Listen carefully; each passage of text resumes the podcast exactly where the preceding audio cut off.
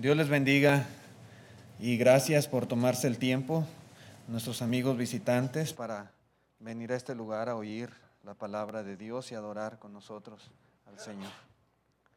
Podríamos asegurar que no hay un tema de naturaleza religiosa más pronunciado para los hombres que el tema de la fe. Sin embargo, la mejor manera para determinar el valor real de algo, la importancia de cualquier cosa o asunto, siempre es considerar la manera en que la palabra de Dios lo trata. Al considerar lo que la Biblia dice al respecto, ahí podemos darnos cuenta si es o no algo de importancia para la vida del hombre. Solamente al reflexionar sobre las muchas enseñanzas de los escritores inspirados acerca de la fe, es que nosotros podríamos fácilmente llegar a entender la inmensa importancia que ésta tiene en la vida de toda persona. Y precisamente, hermanos, la lección de esta tarde es titulada así, La inmensa importancia de la fe. No es importante, es inmensamente importante la fe en la vida de cada uno de nosotros. La Biblia, hermanos, habla tanto de la fe que posiblemente lo que se enseña sobre ella es más amplio que cualquier otro tema en la escritura. A lo largo y ancho de la Biblia, hermanos, desde el Antiguo Testamento hasta, hermanos, el Apocalipsis, el tema de la fe está presente. Una y otra vez, hermanos, se repite y se repite y se repite y se habla acerca de esta gran virtud que debe de haber en la vida de los hijos de Dios. Debemos considerar que si ocupa una porción tan grande y relevante en la Biblia, es porque es de gran importancia para su autor, es de gran importancia para Dios. ¿Por qué? Si esta es la Biblia, la palabra de Dios, las sagradas escrituras, y se habla de fe, de fe, de fe, de fe, hermano, es porque Dios quiere que nosotros tengamos fe, porque Dios quiere que nosotros reconozcamos la importancia que tiene la fe. La necesidad de que usted y yo tengamos fe. ¿Sí? Dios quiere, hermanos, que nosotros seamos obedientes a la fe. Cuando consideramos, por ejemplo, los personajes más nobles y sobresalientes de la Biblia, que son muchos, podríamos hablar de Noé, pudiéramos hablar de Abraham, de Isaac, de Jacob, de José, de Moisés, y, y así hacer una lista larga de los personajes más sobresalientes en la escritura. Hermanos, si algo hay en común en todos ellos, es precisamente la fe. Es la fe. ¿Sí? Queda demostrado una y mil veces que su fe fue la base de la aprobación de Dios para ellos. Y de la misma manera, hermanos, hoy en día nuestra fe sigue siendo fundamental para poder ser aprobados delante de Dios. Es muy importante, hermanos, que nosotros tengamos un concepto correcto de lo que es la fe. La Biblia, hermanos, nos explica que sin ella es imposible agradar a Dios. ¿Sí? Vamos a ir viendo algunos puntos, hermanos, donde vamos a hacer énfasis en el por qué es importante, en qué radica la inmensa importancia de la fe. Bueno, Punto básico, hermano. Si usted no tiene fe, usted no agrada a Dios. ¿Sí? No puede, es imposible. Dice el escritor de los Hebreos, capítulo 11, verso 6. Dice, pero sin fe es imposible agradar a Dios. Hay muchas cosas que son imposibles. ¿Sí? Pero entre esas cosas, hermanos, sin lugar a dudas, la de mayor relevancia es esta. Es imposible agradar a Dios cuando una persona no tiene fe. Dice, porque es necesario que el que se acerca a Dios crea que le hay y que es galardonador de los que le buscan. El creer, hermanos, es sinónimo de fe. Y es necesario. Si algo agrada a Dios, es una fe firme, es una fe fuerte en lo que Él es. ¿Sí? Hay personas que dicen que creen en Dios, pero en realidad, hermanos, no creen en Dios, en lo que Él es. ¿Sí? En su naturaleza. E-, en aquellas cosas que le distinguen, que le caracterizan a Dios. Si realmente creyeran en Dios, otra cosa fuera su vida. Es importante creer en Dios a la manera que la Escritura nos habla. Y es lo que le agrada a Dios. Que el hombre crea en lo que Él es, crea en la manera en que Él le recompensa. La Biblia habla de la recompensa de Dios para los hombres, tanto en el aspecto positivo como en el aspecto negativo para aquellos desobedientes. ¿Realmente lo creemos? ¿Realmente tenemos fe? en que hay una vida eterna, en que hay un cielo que el Señor fue a preparar para nosotros, un lugar hermoso, un lugar de paz, un paraíso. En realidad tenemos fe en que hay un tormento, un infierno, un lago que arde con fuego y azufre, un castigo, hermanos, por los siglos de los siglos. Bueno, dice la Biblia, hermanos, que usted, usted no tiene fe, si nosotros no tenemos fe, si no creemos en lo que es Dios, si no creemos en la recompensa que Dios da al hombre, hermanos, no vamos nunca a poder agradarle. Nunca jamás. Nunca jamás. Y es que si alguien es incrédulo, si alguien no tiene una verdadera fe, no se preocupará por hacer lo que Dios manda, ni por hacer como Dios lo manda. ¿Sí? Nunca va a tener en su mente hermanos, el, ser obediente a Dios, porque no tiene fe, porque no cree realmente quién es Dios, porque no, no cree realmente en el cielo, no cree realmente en el infierno, no lo cree, no lo cree.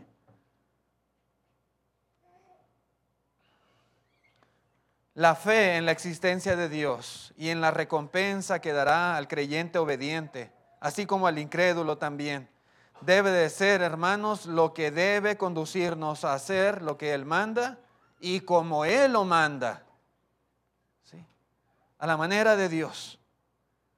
Uno pudiera, hermanos, agradar a Dios sin tener riquezas tal vez. Puede ser usted una persona humilde, vivir en una chocita, comer una vez al día, tener su ropa rota tal vez, ser muy pobre y aún así agradar a Dios. Aún así agradar a Dios. Pudiera ser usted una persona que no es dueño de propiedades, de casas, de negocios, pero aún así poder agradar a Dios. Pudiera ser una persona que usted no tiene tal vez una carrera profesional, no tiene una alta posición social, no tiene un, un empleo, hermanos, en el gobierno o un empleo, hermanos, de alto estatus. Pudiera ser que no tiene esas cosas, pero usted puede ser una persona que agrada a Dios que agrada a Dios. Sí. Hermanos, sin fe, jamás persona alguna podrá agradar a Dios. Sí. Podemos carecer de todo en el mundo, pero si tenemos fe, hermanos, agradamos a Dios. Y eso es lo que realmente importa. Que estemos en paz con Dios y que le agrademos, que en nuestra vida cada día, hermanos, Dios se sienta contento, se sienta orgulloso, que, que nosotros le estemos agradando en todo. Eso es lo que realmente vale la pena en este mundo. Tristemente podemos ver cómo la gran mayoría de las personas se preocupa mucho por el tener comodidades, por el tener lujos, por estar alimentando una cuenta bancaria, por adquirir posgrados de aprendizaje y cosas por el estilo, pero por desarrollar una gran fe, Hermanos, no se preocupa la gente. Una fe que venga del conocimiento de la palabra de Dios.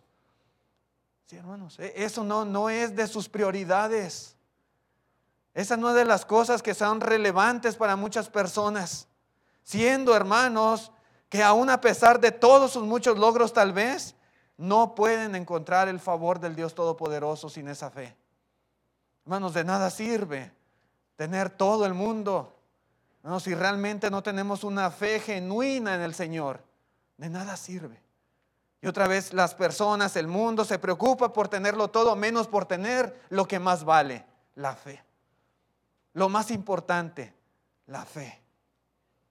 Hermanos, si la fe es necesaria para agradar a Dios, entonces la fe es algo de inmensa importancia. Y así tenemos que verlo. Si es para agradar a Dios, entonces es algo sumamente importante que debe ocupar, hermanos, los primeros lugares en nuestra lista de prioridades. Pero otra cosa, hermanos, hablando de la inmensa importancia de la fe, es importante y sumamente importante porque sin ella simplemente seremos condenados. ¿Sí? Seremos condenados. Marcos 16, verso 16 dice así, la palabra de Dios, dijo Cristo, el que creyere y fuere bautizado será salvo, más el que no creyere. El que no creyere, dice claramente, hermano, será condenado. Esto no lo digo yo, lo dice el Señor. Jesucristo lo dijo, lo declaró. Y otra vez, ahí viene, ¿verdad? El concepto de fe. Hay quienes lo creen, hay quienes no lo creen. Alguien puede decir, yo tengo fe en Dios, o oh, yo creo en Cristo, pero no cree lo que Él dice, entonces no cree en Cristo. En realidad no tiene fe en Dios, no tiene fe en el Señor. Jesús dice, hermanos, el que no creyere será condenado. Si no tenemos fe verdadera, hermanos, no solamente no agradamos a Dios, sino que irremediablemente nuestro destino será la condenación eterna la misma condenación del diablo y sus ángeles, como dijo el Señor en Mateo 25. El lago que arde con fuego y azufre, que es la muerte segunda. Esa es la condenación de la cual habla el Señor. ¿Sí? Y cuando las personas no creen, cuando no tienen esa fe verdadera, hermanos, irremediablemente serán condenados.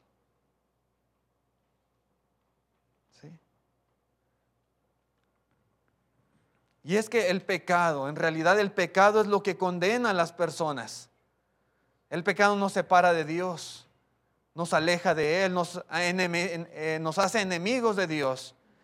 Y como dijo el apóstol Pablo, toda persona ha pecado. Y si el pecador, hermanos, no cree en Jesucristo, no cree en Él, no tiene fe en Él como el Hijo de Dios, si no tiene fe, hermanos, morirá. Esa persona morirá y morirá en sus pecados y delitos y morirá condenado. De ahí, hermano, la importancia de la fe. Mientras una persona no tenga fe, nunca jamás buscará su reconciliación con Dios. Nunca jamás obedecerá lo que Dios dice y como Dios lo dice. Porque no tiene fe y seguirá en sus pecados y pasarán los años y continuará viviendo en pecado. Llegará a la vejez si es que llega y llegará en pecado y irá a la tumba y, va a ir en pecado. Y a la eternidad va a ir en pecado. Hermanos, y al cielo no puede entrar cosa inmunda que haga abominación o mentira. El destino será la condenación. La condenación eterna.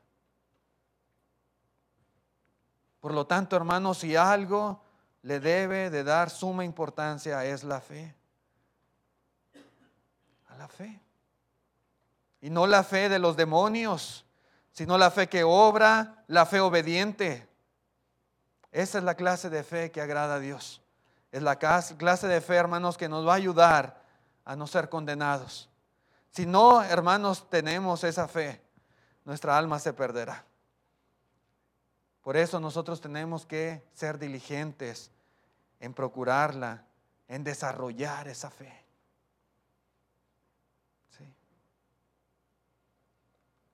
Otra vez, hermanos, amigos, si la fe es necesaria y es necesaria para no ser condenados al fuego eterno, entonces la fe es algo de inmensa importancia. ¿Sí? No podemos hacerla menos. No podemos ver a la fe, hermanos, como algo que ah, el que quiera tener fe está bien y el que no, pues ni modo. La fe, hermanos, la fe verdadera, la fe genuina, la fe que salva, hermanos, es de suma importancia y así debemos de verla todos nosotros. Pero ¿qué más? ¿Por qué es de inmensa importancia la fe? Porque solo la palabra de Dios puede producirla.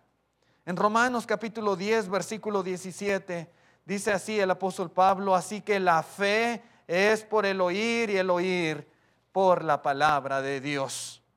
La fe, hermanos, no viene espontáneamente.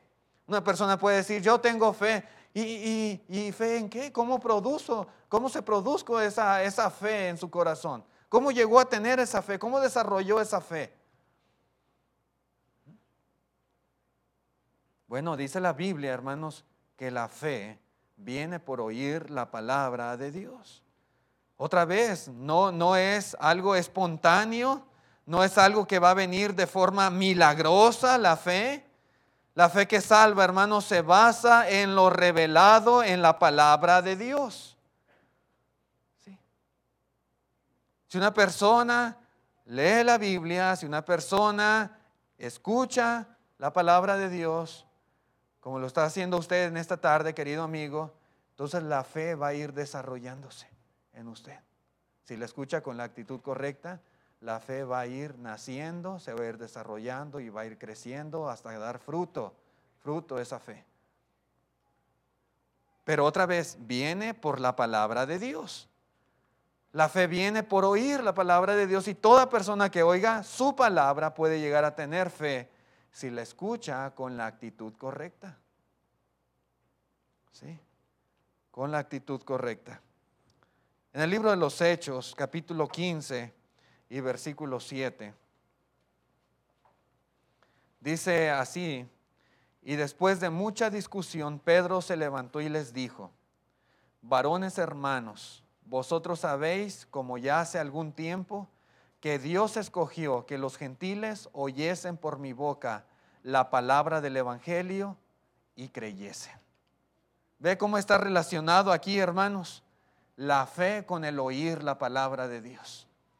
Pedro, hermanos, fue enviado a los gentiles. Y se los recuerda aquí en Hechos 15, aquella situación que pasó ahí en Hechos 15 y se juntan ahí los apóstoles y los ancianos para discutir este tema. Y empieza Pedro a hablar, hermanos, y decir, Dios me escogió, ¿sí? Para que los gentiles oyesen por mi boca la palabra del Evangelio y creyesen.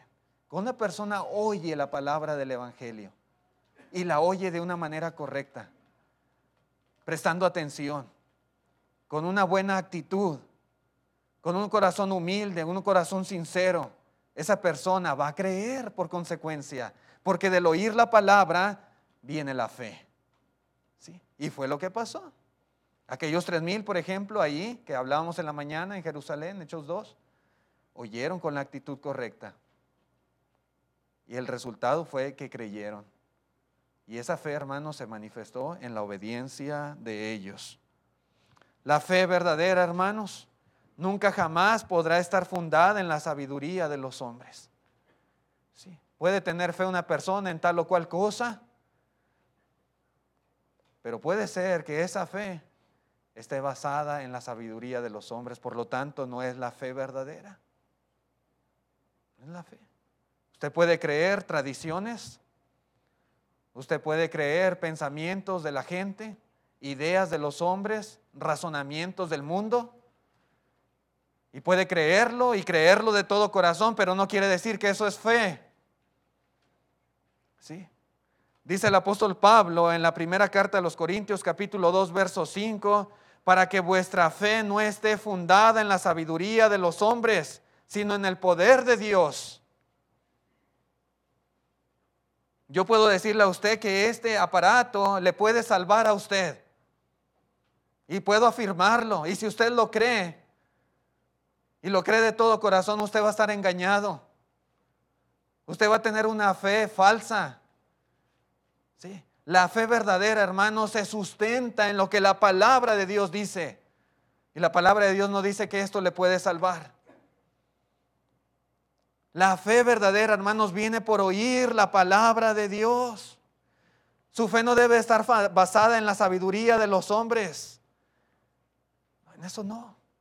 Tantas cosas, hermanos, que dice el hombre, tantas cosas que se oyen en el mundo, tantas cosas que enseñan en la escuela a nuestros hijos. Sí. Y mucho, hermanos, mucho es simplemente sabiduría humana, no es sabiduría de Dios. Los que dicen creer en la mal llamada ciencia, la verdadera ciencia coincide con la palabra de Dios, pero hay mucha, muchas teorías llamadas ciencias, hermanos, que en realidad contradicen la palabra de Dios y hay quienes lo creen, hay quienes lo afirman. Teorías de todo tipo, cosas de los científicos, hermanos, que en su conocimiento, en su supuesta erudición. Hermanos, tratan de refutar a veces lo que la palabra de Dios explica de una manera sencilla, lo que no tiene tanta explicación, simplemente Dios lo hizo y ya, se acabó. Hermanos, quien cree eso, hermano, simplemente, como dice Pablo aquí, tiene su fe fundada en la sabiduría de los hombres y no en el poder de Dios. También, hermanos, lamentablemente hoy en día hay muchos que no pueden probar con el libro de Dios la autoridad para lo que creen. Religiosos que practican tal o cual cosa. Pero por la Biblia, hermanos, simplemente no, no tienen ningún sustento, ningún fundamento. Lo que ellos creen, lo que practican, lo que enseñan y por lo tanto su fe está basada simplemente, otra vez, en la sabiduría humana. En la sabiduría humana. La verdadera fe, la fe salvadora, solo puede ser producida por las escrituras inspiradas. Solamente y nada más.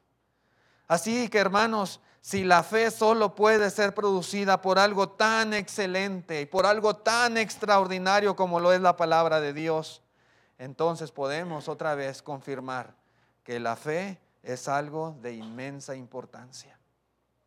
Sí para que solamente la Biblia, la palabra de Dios pueda producir fe, hermanos, quiere decir que la fe es de suma importancia. Tal vez usted se pregunte, bueno hermano, ¿y qué cuando la Biblia aún no estaba completada? Si viene por oír la palabra de Dios. Bueno, hermanos, en aquel tiempo, cuando la Biblia, el Nuevo Testamento aún no era completado, existieron los milagros, Milagros con el propósito de confirmar la palabra predicada y producir fe en las personas. Producir fe. Hoy podemos leer la Biblia y la fe, hermanos.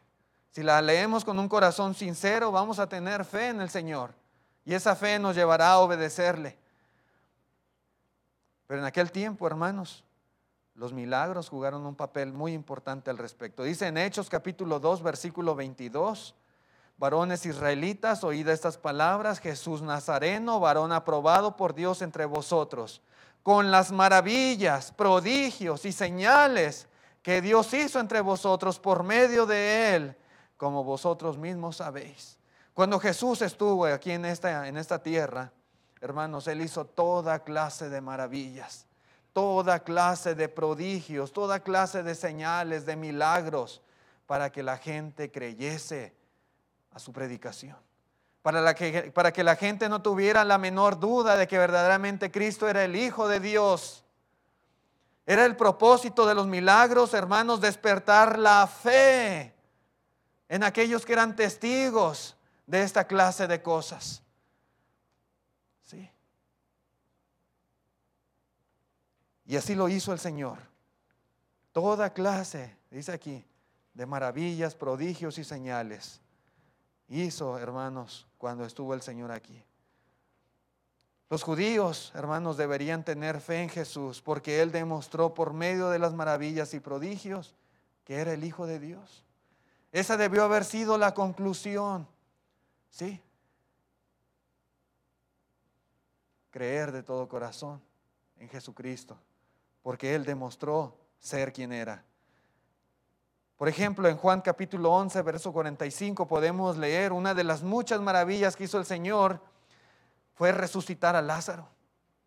Un hombre, hermanos, de tres días ya, de muerto. Y el Señor le resucitó.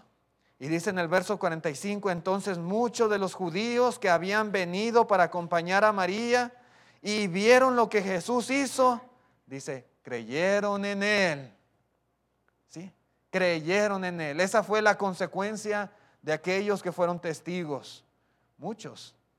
Otros hermanos que fueron testigos no creyeron y al contrario buscaban ocasión para, para que la gente, ¿qué vamos a hacer? Decían, porque si éste sigue haciendo estas cosas, todos van a creer en Él. Pero eso, hermanos, eso fue de suma importancia, los milagros de Jesús. Hoy en día, hermanos, esa clase de milagros han cesado. Sin embargo, tenemos el registro en la escritura de los milagros de Jesús y de aquellos que sus discípulos también hicieron en la autoridad de Jesús, también hicieron muchos milagros. Y esos milagros están escritos para que tengamos fe, para que creamos que Jesús es el Cristo, el Hijo de Dios. Dice Juan capítulo 20, verso 31. Dice que muchas cosas, hermanos, no, no están registradas de lo que Jesús hizo, pero las que están, dice el 31, pero estas se han escrito para que creáis que Jesús es el Cristo, el Hijo de Dios, y para que creyendo tengáis vida en su nombre. Aún, hermanos, cada cosa que el Señor hizo aquí en la tierra, cada enfermo sanado, cada maravilla, cada señal, cada prodigio, era para que creyamos en Él como el Hijo de Dios y creamos a su palabra, a su doctrina, a su enseñanza, a su evangelio. Hermanos, lo que está escrito es para producir fe en las personas. Fe. Fe. Y otra vez caemos a la misma conclusión, hermanos. Si las portentosas maravillas, prodigios y milagros fueron hechos y registrados para que nosotros tuviéramos fe, la conclusión, hermanos, sin duda es que la fe es de inmensa importancia. Y así debemos considerarla. Cosas tan grandes, tan maravillosas, prodigios, fueron hechos para que usted y yo tengamos fe. A lo mejor hoy en día, hermanos, nosotros no podemos ver como aquellos vieron en ese tiempo, pero podemos leer en la Biblia los milagros de Jesús. Hermanos, si esto es para tener fe. La Biblia produce fe, sin lugar a dudas. Por eso, hermanos, podemos decir que la fe es de suma importancia y de gran valor.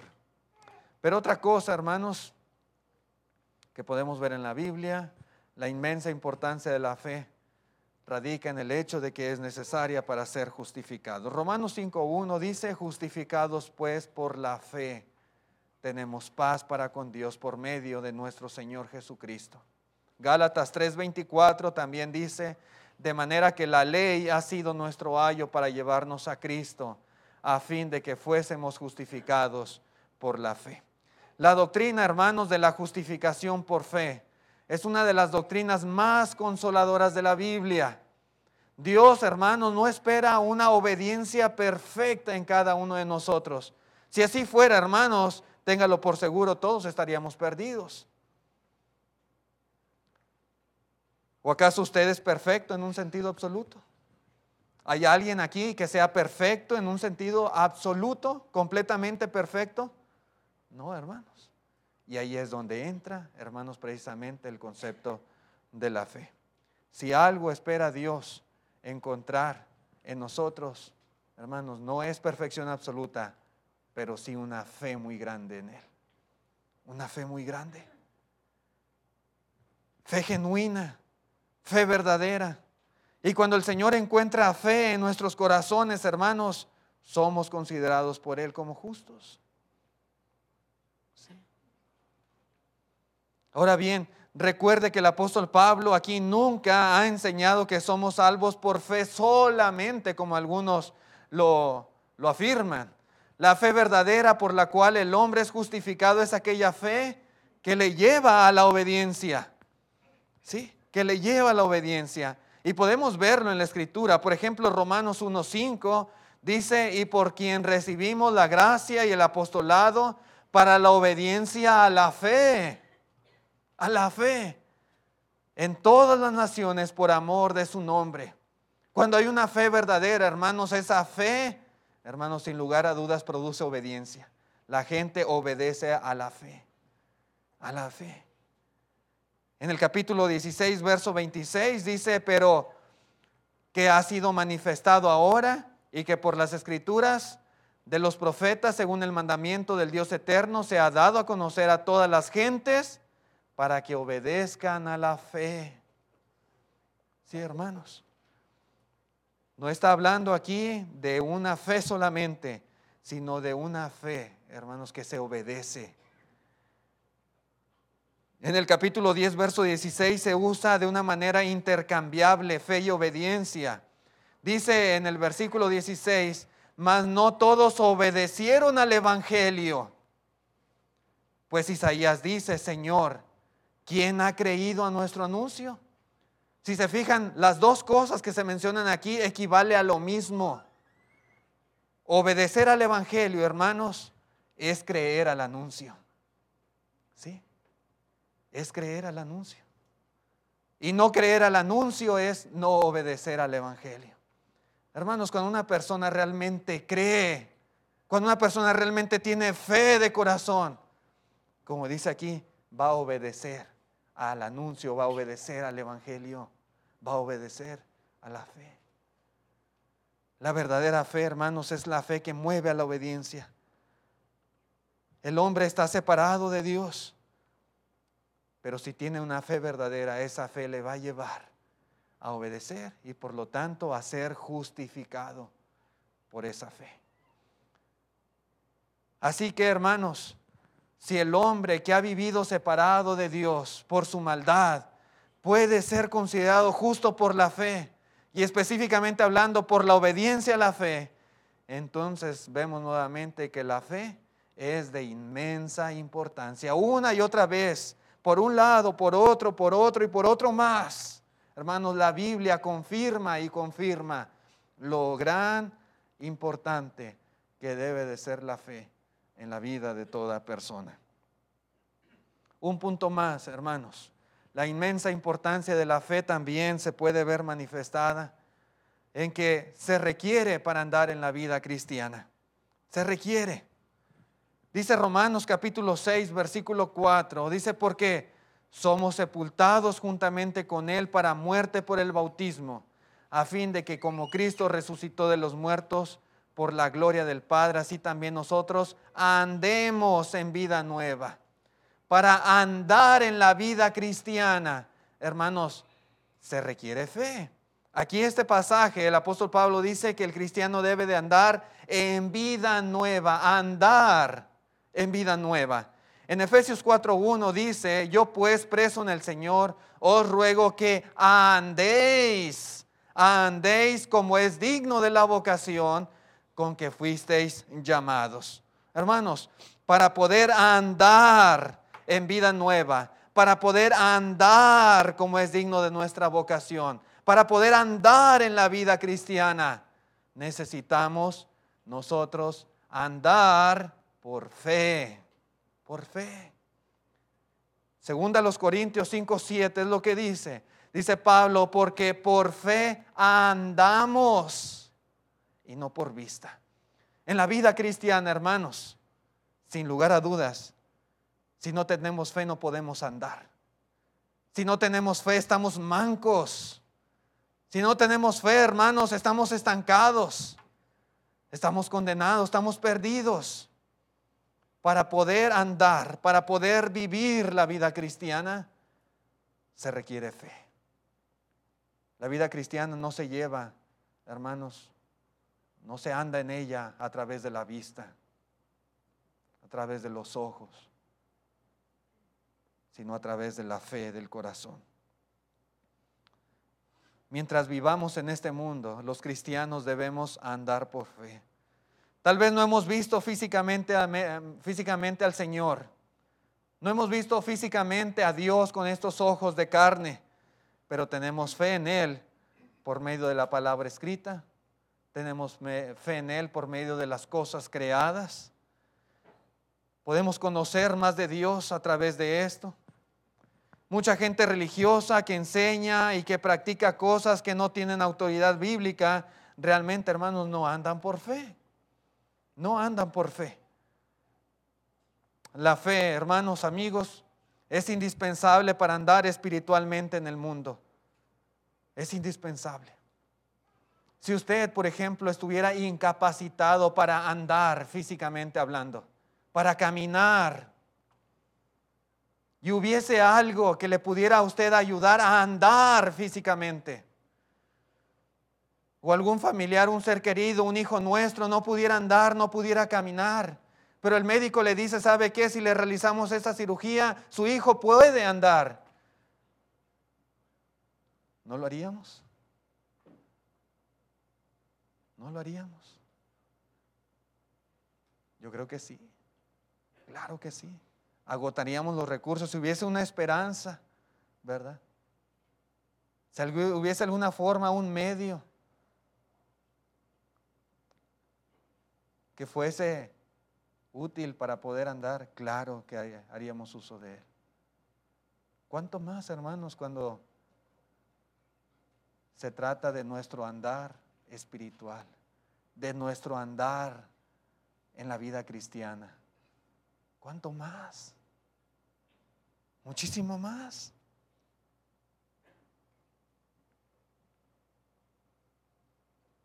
En este andar en la vida cristiana, tenemos constantemente que hacer frente también a nuestro enemigo, el diablo. El enemigo que anda como león rugiente buscando a quien devorar, dijo el apóstol Pedro. ¿Y cómo vamos a hacerlo? En la carta a los Efesios, hermanos, se nos exhorta a ponernos toda la armadura de Dios para poder estar firme contra las acechanzas del diablo.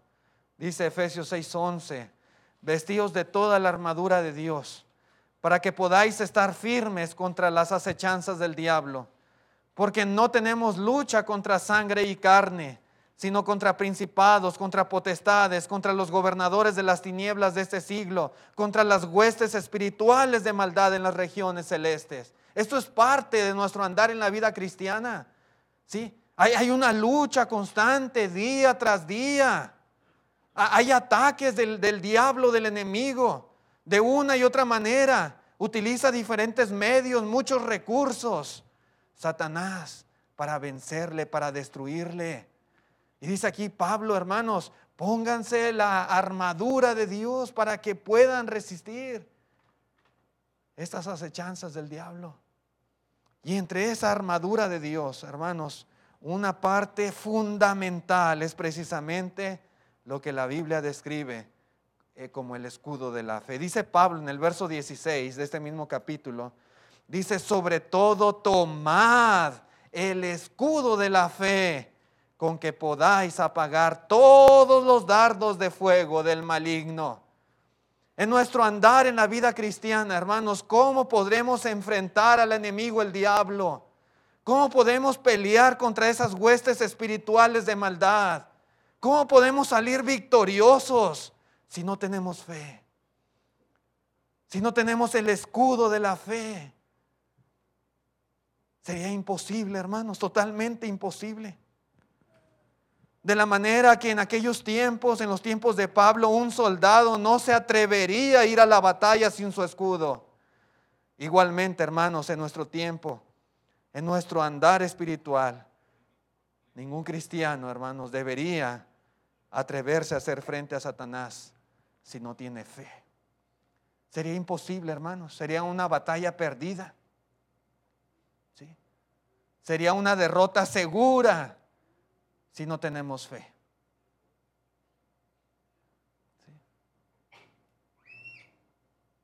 Por eso, hermanos, vemos la importancia de la fe. La salvación eterna de nuestra alma depende de la victoria final sobre Satanás. Y el apóstol Juan, hermanos, nos dice cuál es esa victoria. Dice en la primera carta de Juan, capítulo 5 y verso 4, porque todo lo que es nacido de Dios vence al mundo. Y esta es la victoria que ha vencido al mundo, nuestra fe. la victoria sobre el mundo, la victoria sobre el pecado, la victoria sobre el diablo y sus huestes de maldad, hermanos, radica en la fe que cada uno de nosotros pueda tener. ¿Por qué muchos hermanos se han apartado? ¿Por qué muchos han apostatado de la fe? ¿Por qué muchos han regresado al mundo? Por falta de fe. Por falta de fe. Sí. Eso es perder la batalla contra Satanás equivale a estar eternamente separado de Dios. Equivale a estar excluido de la presencia de Dios y de la gloria de su poder. Así que hermanos, otra vez, ¿será importante la fe? Es inmensamente importante, como se titula esta lección. Pero también, hermanos, la importancia de la fe en nuestro andar espiritual se manifiesta en la preservación del alma. Dice Hebreos capítulo 10, verso 39. Dice, pero nosotros no somos de los que retroceden para perdición, sino de los que tienen fe para preservación del alma. Sí, hermanos, para preservación del alma. Para el ser humano siempre ha sido de suma importancia aquello que le ayude a preservar su vida. Siempre, a lo largo de la historia y aún en nuestro tiempo, hermanos, se invierten millones y millones y millones de dólares, mucho dinero, hermanos, en buscar medicamentos, tratamientos, etcétera, etcétera, que le pueda alargar un poco más la vida a las personas. ¿Sí? ¿Qué cosas no estaríamos dispuestos a hacer, hermanos, para vivir un poco más de tiempo, unos años más de vida? Algún familiar, algún ser querido, y que nos dijeran, puedes hacer esto o aquello. Es muy costoso, pero esto te garantiza que vivirá más tiempo. Hermanos, lo haríamos. El preservar la vida de una persona es de suma importancia. Nuevamente, hermanos, y qué del alma. Hermanos, si hay algo que le puede ayudar a preservar el alma, es la fe. Es lo que dice aquí. Es la fe. La fe, hermanos, debe de ser muy importante porque nos ayuda eternamente, hermanos. La fe traerá beneficio a nuestra alma. Sí. Pero cuando la persona no se preocupa por ello, cuando la persona no se preocupa por su alma, cuando la persona no se preocupa por preservarla, es que no tiene fe. Es lo que dice aquí. ¿Sí? No tiene fe. Si sabemos que hay un castigo eterno, hermanos, si yo no me preocupo, realmente no tengo fe. Y si no hay fe, hermanos, ¿cómo voy a preservar el alma? ¿Qué me puede ayudar? Pues nada, sin lugar a dudas nada.